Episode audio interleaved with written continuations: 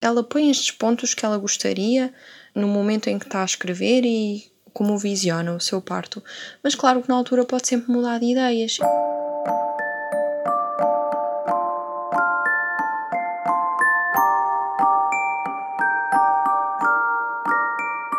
Conversa do berçário a ser-se forte para crescer Interessa adormecer e acordar em quartos lindos Mas quando o necessário é ter sorte para nascer É porque há tanto para dizer e colocar em partes limpos Colocar em partes limpos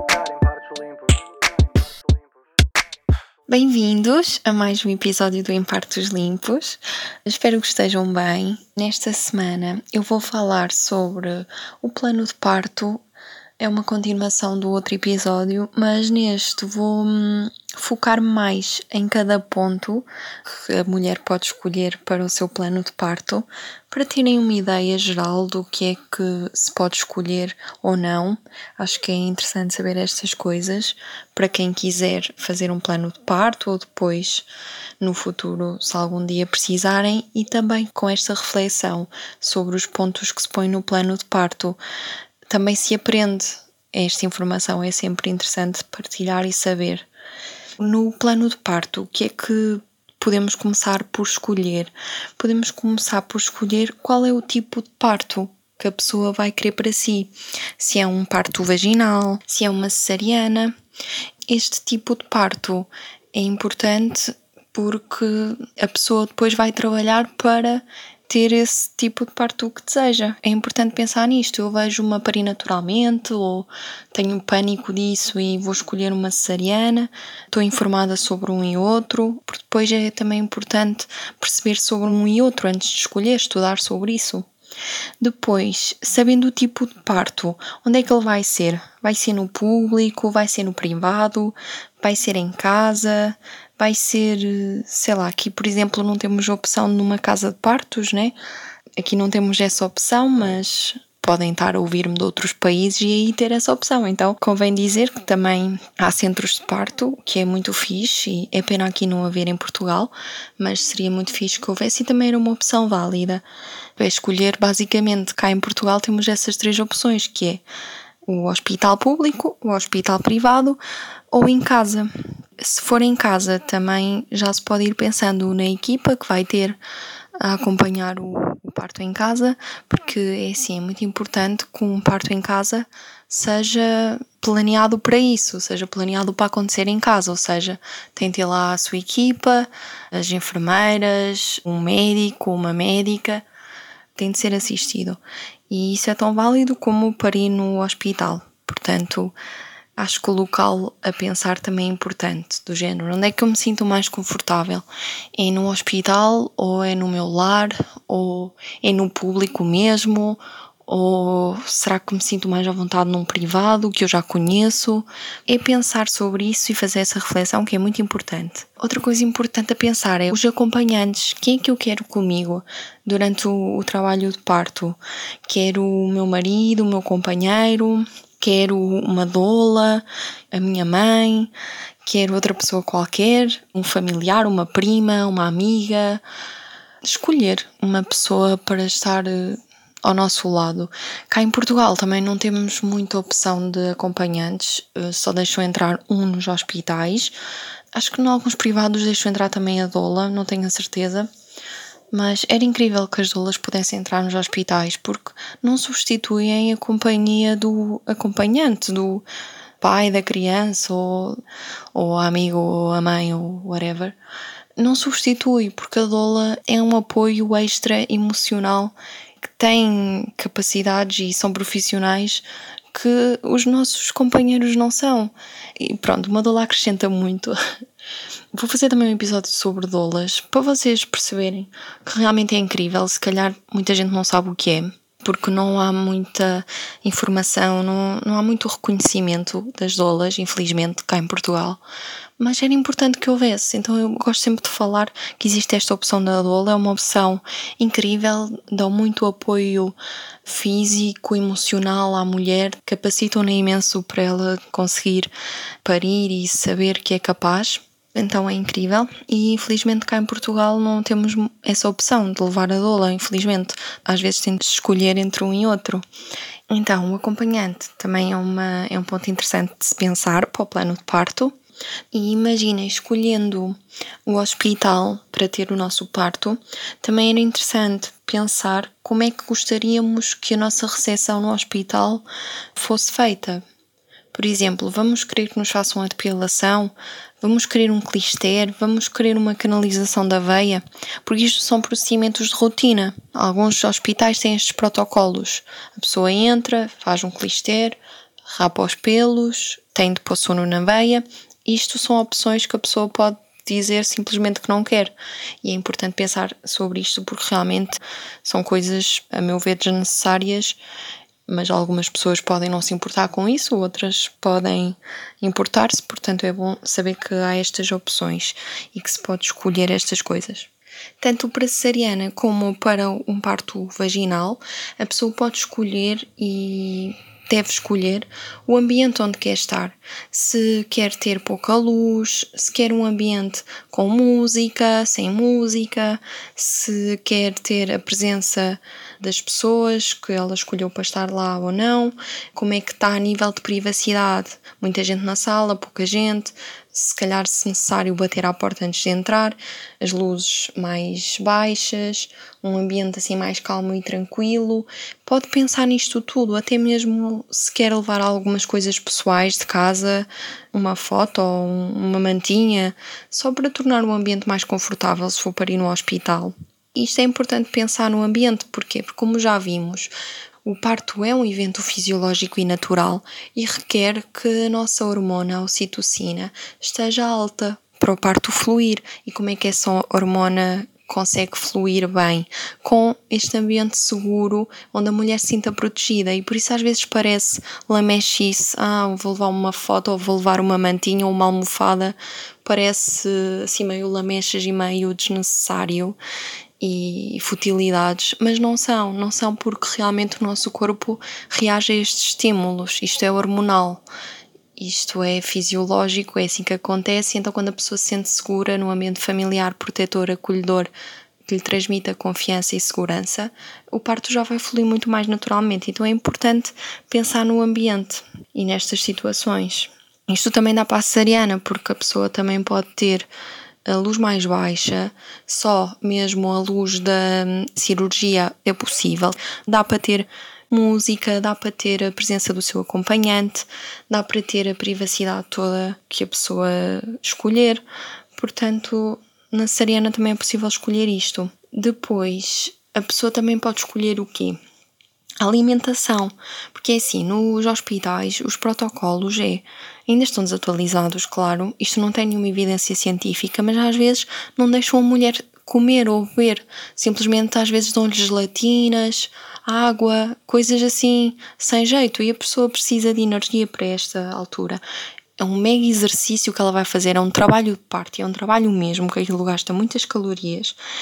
E a pessoa tem que estar bem alimentada. Se ela estiver bem para comer, não está enjoada, não está a sentir-se mal disposta, está com fome, porquê é que se vai negar comida? A pessoa não é uma doente, né? A pessoa está bem, se tem fome, tem de se deixar a pessoa comer, tem de se deixar a pessoa beber e ir à casa de banho, porque também já, já ouvi que metem às vezes aquelas algálias nas grávidas para fazerem xixi, sondas para elas fazerem xixi, não as deixam ir à casa de banho.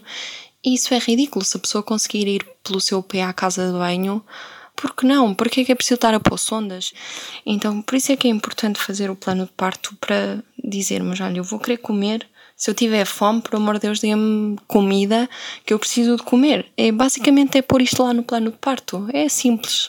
Uma pessoa não pede nada do outro mundo, nem estou aqui a dizer peçam uma tenda, peçam incensos, peçam. Não, não estou a dizer nada disso. Estou a dizer peçam o básico e aquilo que acham que vão querer e precisar e aquilo que vos vai fazer sentir mais confortáveis nesse momento e aquilo que querem para o vosso parto. Isto é fundamental porque planear e ao planear pode tudo correr muito melhor na altura, para na altura não faltar nada. Depois, liberdade de movimentos, que diz respeito à mobilidade da pessoa. A pessoa vai poder mexer-se, vai poder estar deitada, estar sentada, estar no chão, se for preciso, ir à casa de banho, ir ao chuveiro, vai poder ter esta liberdade de se movimentar como ela gostaria. É por isso no plano de parto, se ela quer muito mover-se para todo lado, fazer uma dança, fazer uma ginástica, ela tem de ter esse direito, é um direito dela e então escreve lá no plano de parto.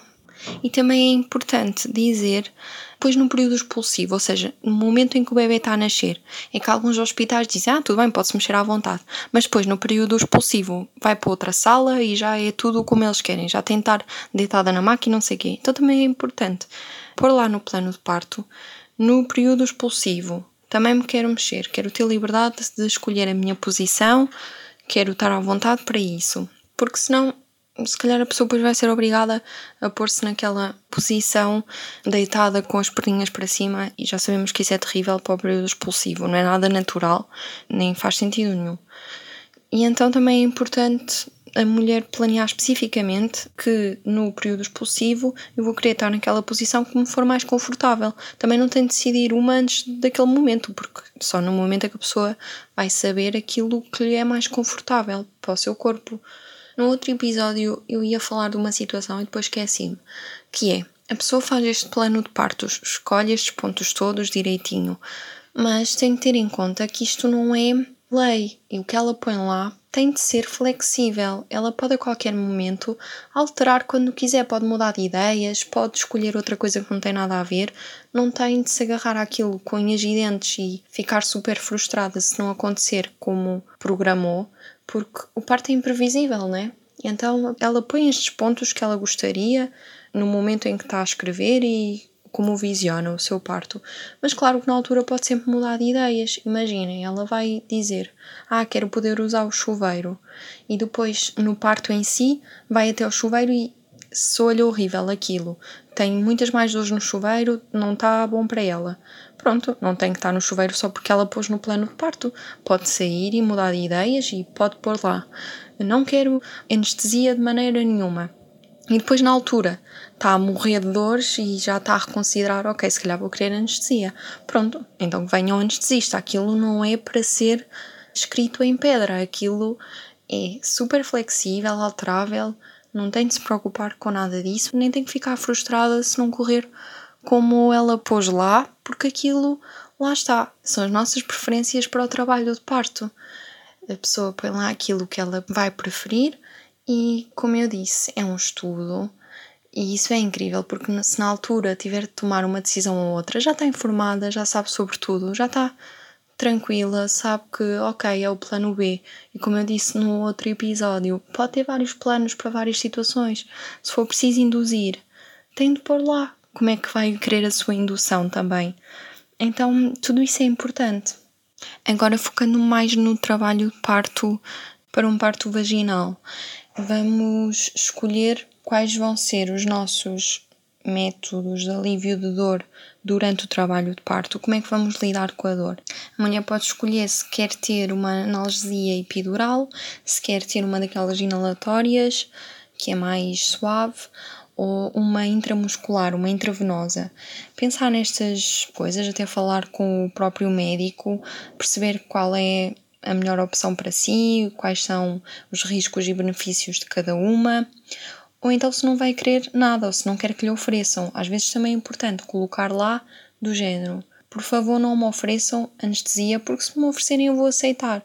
E eu queria mesmo tentar sem anestesia. Ou então, ofereçam-me imediatamente, ou deem-me só se eu pedir, não mencionem. Às vezes é importante pôr lá estas pequenas coisas, porque muita gente gostaria que lhe acontecesse isso e não põe no plano de parto. Então depois, se calhar, a pessoa põe lá no plano de parto: Não quero anestesia, mas depois alguém pergunta. E a pessoa podia ter posto no plano de parto: Não perguntem sequer se eu quero ou se não quero, que isso vai me meter confusão. É preciso esta reflexão e é muito pessoal do plano de parto, é muito individual e a pessoa é que sabe aquilo que ela prefere, ela é que sabe como é que ela reage em certas situações, portanto é muito pessoal, muito íntimo e não é transmissível de todo o plano de parto. Portanto, cada pessoa vai fazer esta reflexão: qual é a anestesia que faz mais sentido para mim, ou, ou se não quero anestesia de todo. Ou se prefiro tentar os métodos não farmacológicos, por exemplo, massagens, aromaterapia, a imersão na água, o chuveiro, mexer-me de um lado para o outro para aliviar. Todas essas maneiras de aliviar as dores sem ser através de medicamentos, que também é possível. Então, informando-se sobre o que é que posso ter lá durante o meu parto. Será que posso ter uma massagenzinha para aliviar? Será que posso ir ao chuveiro? Pensar nisto e se a pessoa para ela gosta e faz sentido e acha que vai resultar, pode pensar nestas coisas e escolher estas coisas. Isto está à disposição das pessoas e muita gente não sabe. E se calhar vai para lá sozinha a sofrer bué e, oh meu Deus, dei-me já uma anestesia, claro que a pessoa assim não aguenta. E se soubesse que podiam ter lá uma água quentinha nas costas, uns paninhos quentes, ou receber uma massagem, que seria muito melhor. Se não tiverem esta informação, não sabem, não vão escolher. E ficam também sem opções. Às vezes, não ter informação é ficar sem opções, e isso é triste. Ninguém devia ficar sem estas opções incríveis também, né? Estas técnicas de relaxamento e sem ser tudo através de medicamento e hospitalização e essas cenas.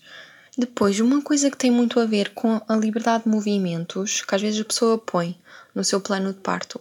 Quero caminhar para todo lado, quero ter liberdade, quero pôr na posição que eu quiser no momento. Mas depois o que é que acontece? Põe-lhe uma monitorização fetal, é aquele aparelhozinho que mostra a frequência cardíaca do bebê, e tem estar ligada à ficha e não se pode mexer para lado nenhum. Isso então vai contra o que ela disse, do género. Queria-me mexer, mas depois tive que ficar lá ligada àquele aparelho, não pude mexer como eu previ.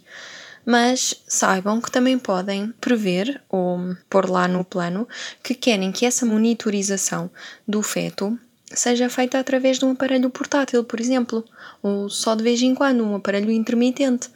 Em vez de ser aquele pessoa tem que estar lá sempre, não, dá para escolher outras opções. E isto é importante saber, porque assim a pessoa depois pode, se for necessário, monitorizar os batimentos cardíacos do bebê a toda a hora, é fixe saber que há uns que são portáteis e que ela pode levar de um sítio para outro. E é importante ela saber que pode escolher isto para depois, na altura, pedir e escolher. Isso é uma coisa que também podem pôr lá no plano de parto. Uma coisa que é importante, eu acho que é muito importante e faz muita diferença, são os toques vaginais. Os toques vaginais são uns toques feitos pelos profissionais de saúde para verificar a dilatação da mulher. Introduzem os dedos na vagina da pessoa para verificar como é que vai a dilatação. Isto, a Organização Mundial de Saúde recomenda a que sejam o mínimo de toques possível. O mínimo, porque isto não é preciso, isto é só para saber a dilatação, não é para saber se está tudo bem ou não com o bebê.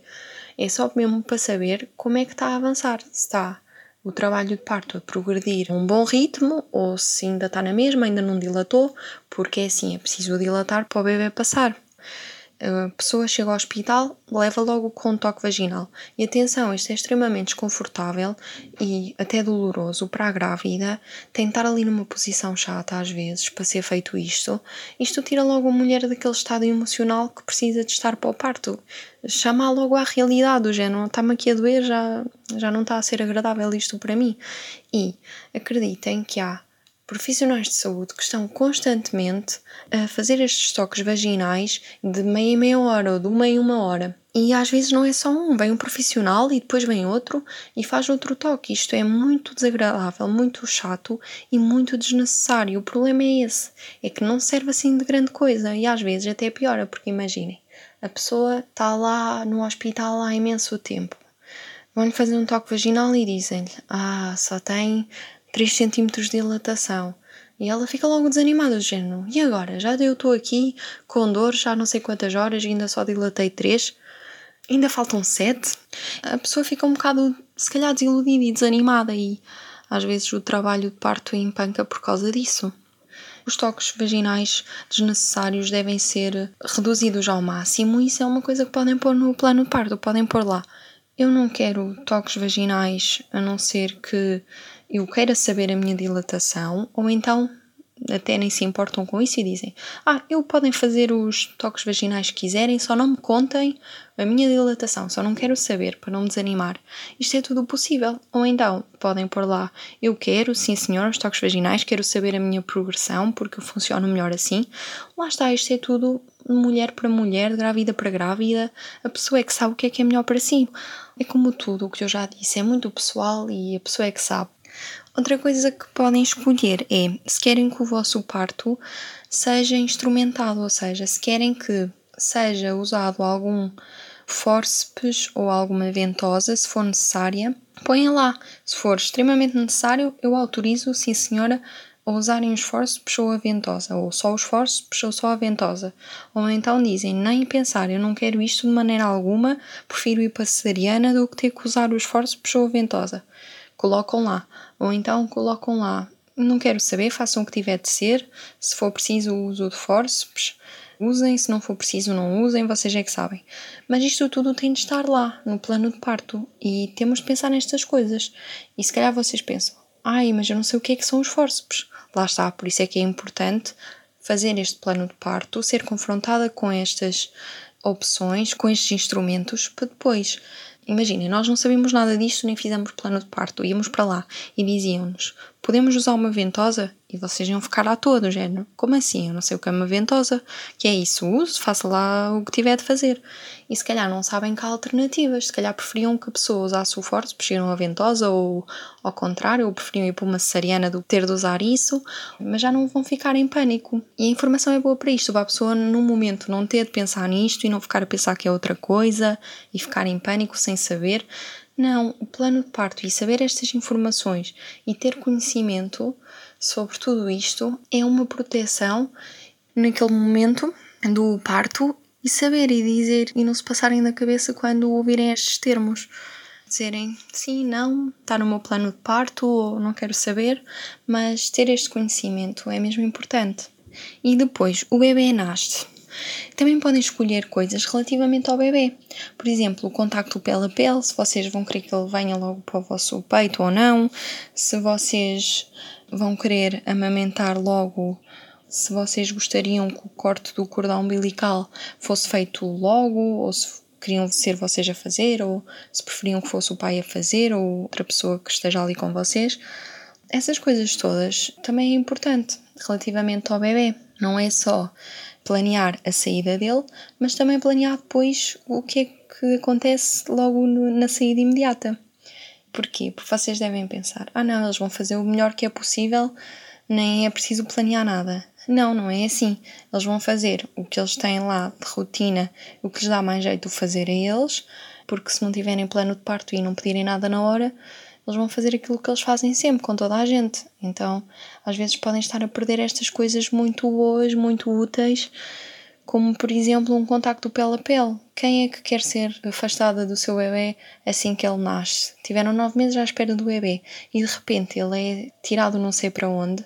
Não faz sentido. Se ele estiver saudável, vocês estiverem saudáveis, faz sentido é estarem um com o outro. Isto é importante planear. Eu vou querer estar com o meu bebê, quando ele sair de mim, ele vem para o meu colinho e fica aqui. Porque se não fizerem isto, se não escreverem isto, muitos hospitais, o protocolo deles é, mesmo que esteja tudo bem com os dois, eles vão separar, porque vão tratar do bebê, vão fazer os banhos, vão fazer essas cenas.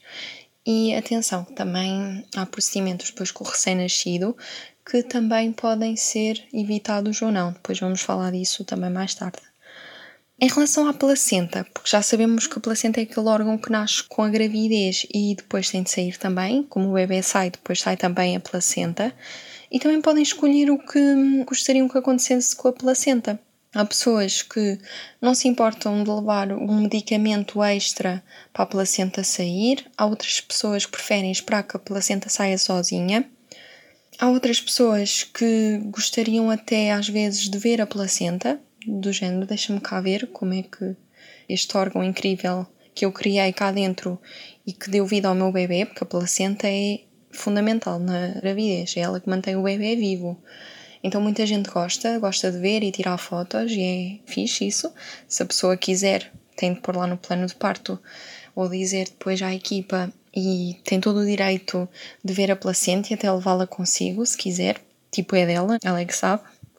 Neste episódio foquei mais no parto natural, mas na cesariana podem depois também escolher o quê? Se querem marcar uma hora ou um dia, se preferem que se inicie primeiro o trabalho do parto, se querem ter um acompanhante, qual é que vai ser. Em relação à anestesia, se querem estar acordadas e a ver tudo, ou se preferem estar a dormir. Lá está, como eu falei inicialmente, no ambiente, como é que vai ser, se querem uma musiquinha, se não, tudo isso.